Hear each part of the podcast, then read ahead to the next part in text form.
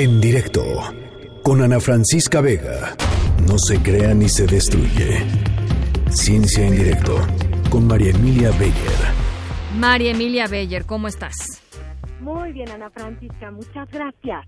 ¿Qué tal Oye, pinta pues tu aquí- viernes? A ver, cuéntanos. Bueno, pues mira, es que aquí les traigo un, un- una información de verdad súper relevante y muy emocionante eh, que acaba de salir, publicada apenas en, no solo en la revista Nature, que es una de las más prestigiosas para publicar cuestiones científicas, sino que Nature tiene también otras revistas afiliadas y en suma, en todas estas revistas de este grupo, hace dos días, 1.300 científicos publicaron resultados que nos ayudan a entender mejor el cáncer. Ana Francisca. Uf, Entonces, eh, bueno, pues la verdad es que este es un tema de muchísima relevancia porque el que se hayan puesto tantas personas a estudiar aproximadamente 2.800 tumores de 2.800 personas que Ujú. padecieron o han padecido cáncer ujú. cánceres muy variados.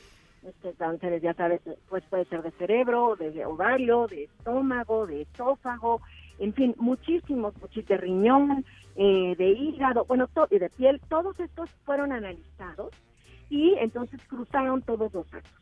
¿Y qué es lo que obtuvieron? Bueno, finalmente, lo primero que obtuvieron es una base de datos en este proyecto que se llama el, el, el Pan um, Cancer Genome um, Project, obtuvieron una información que nos permite comprender con una mirada mucho más amplia qué está pasando cuando un tumor se desarrolla, cuando un grupo de células sanas de repente pues se enloquecen y empiezan a generar eh, tumores y, y dan cáncer. Cáncer, Pero mira, uno de los líderes del proyecto lo que decía es que lo están estudiando a nivel genómico. En suma, estudiaron 38 tipos de cánceres diferentes a través de todas estas donaciones de tumores y voluntarios que te cuento. Eh, y lo que él dice es, es importante estudiarlo desde el genoma porque al final del día el cáncer es una enfermedad genómica. Algo pasó con el genoma de cada una de estas células que enloquecieron y que se convirtieron ahora en una célula problemática. ¿no? Entonces, si comprendemos desde el genoma qué es lo que falló, Claro. entonces vamos avanzando, ¿no? Para poder algún día detener eso. Y entonces contarte que, bueno, no es el primer proyecto en donde muchos científicos se unen a tratar de atajar el avance de estas enfermedades, de este, de este espectro de enfermedades tan terribles que son el cáncer, porque también hay un atlas que ya es previo a este proyecto, pero te voy a decir cuál es la diferencia y la novedad de esta, de esta información.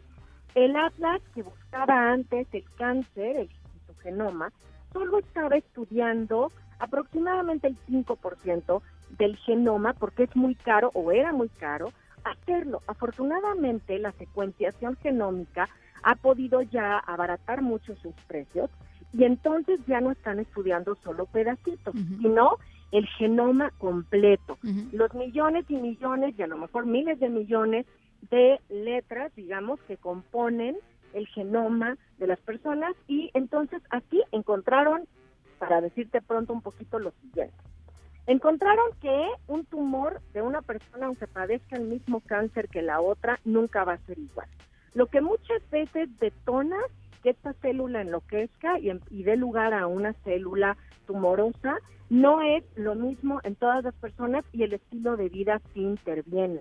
Encontraron que fumar sí es un detonador de cáncer importante.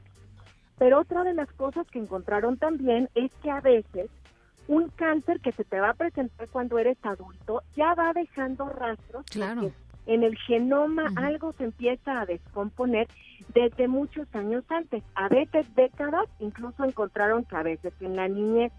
Lo que ellos dicen es que todavía no estamos en ese punto, pero si uno ya tiene buenos diagnósticos, desde la infancia podría saber que la persona empieza genómicamente a tener propensión a desarrollar un cáncer. Y entonces puede adaptar una serie de decisiones, estilo de vida, incluso tomar algún medicamento y tal para evitar la llegada de este cáncer en su vida. Entonces, bueno, desde luego ahorita Increíble. está muy padre, pero el que haya apenas salido la información, pues aún no es la solución, ¿no? En la ciencia recordemos que todavía falta pues hacer más estudios, cruzar más datos, pero este es un proyecto, un megaproyecto que ya surge con mucha fuerza y con muchas certezas, porque son 1.300 científicos expertos en el tema que están trabajando en esto. Oye, a mí sabes qué me, me, otra de las partes de estos de estos grandes megaproyectos. ¿Te acuerdas que el, presidente Barack Obama lanzó un se llaman Moonshot Project, ¿no? Un proyecto eh, de largo alcance. Eh, son proyectos que a los que les dedica el gobierno de Estados Unidos muchísimos miles de millones de, de dólares con, con fines este, muy ambiciosos. Uno de los, de los proyectos, por ejemplo, fue mandar al hombre, al, mandar al ser humano a la luna. Eventualmente lo consiguieron en el, en el marco de, este, de estos proyectos. Eh, el encontrar una, una cura para el cáncer eh, era eh, uno de los, es uno de los proyectos que, que lanzó el gobierno de Estados Unidos cuando Barack Obama. Y una de las, de las vertientes que a mí me parecen también más interesantes que se complementa mucho con lo que con lo que tú eh, eh, nos platicas hoy es incluso el de la modificación genética, ¿no? Porque, porque una vez que se lea el, genoma completo, eh, empiezan a haber pues, varios centros de estudios científicos y médicos muy, muy prestigiosos entrándole al tema de cómo hacemos para modificar eh, eh, el genoma de tal manera que cuando se detecten estos defectos o estos posibles o estas posibles señales tempranas se pueda hacer una modificación y una corrección para que nunca llegue a, desarrollarse el cáncer, ¿no? Por supuesto, una terapia génica tal cual. Y aquí lo que también ellos están encontrando, que qué bueno que lo dices porque es bien interesante, es que, por supuesto, no todas las mutaciones son igual. Entonces ellos mismos dicen hay mutaciones que solamente radican en un par de problemitas que sí serían rápidamente, pues a través de la génica, exacto, controlables. Encontraron, están encontrando otros, en cambio, que sí son muy complejos o incluso admitieron que el 5% de los tumores estudiados no tienen la menor idea de por qué emergieron, qué surgieron. Entonces sí dicen, a ver, todavía no tenemos todos los haces debajo de la manga, todavía no sabemos todo, pero estamos avanzando muchísimo y efectivamente la, la terapia génica pues es hoy pues casi casi un sueño, pero ya empiezan a ver algunas, algunas, eh, algunos ejemplos de cosas que podrían empezar a funcionar, siendo el cáncer pues digamos que el sueño, ¿no? El Everest a conquistar, Ana Francisca, poder acabar con eso, ¿no? Bueno, pues sería es maravilloso la cantidad de gente que muere todos los años por cáncer, la cantidad de recursos de los distintos países dedicados a, tratar de curar a las personas de cáncer es, es, tremendo. Es enorme.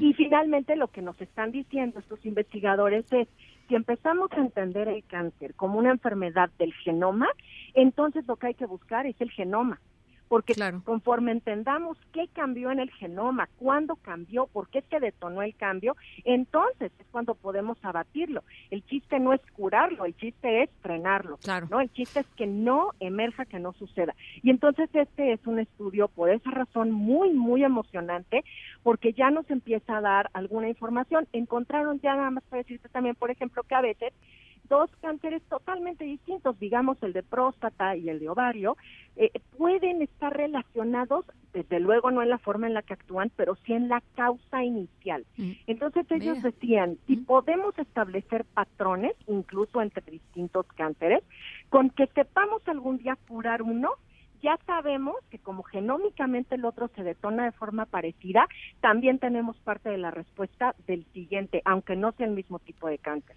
Entonces, ese, ese es el sueño, ¿no? Pues sería, este, sí, totalmente, sería, sería increíble para la humanidad conquistar ese, ¿no? Conquistar, eh, eh, pues esto, ¿no? La lucha contra el cáncer. Te agradezco mucho, María Emilia. Pues como siempre, muy contenta de saludar a todos a través de tu micrófono. Gracias, Ana Francisca. Buen fin de semana. Un abrazo igualmente. Buen fin. En directo con Ana Francisca Vega.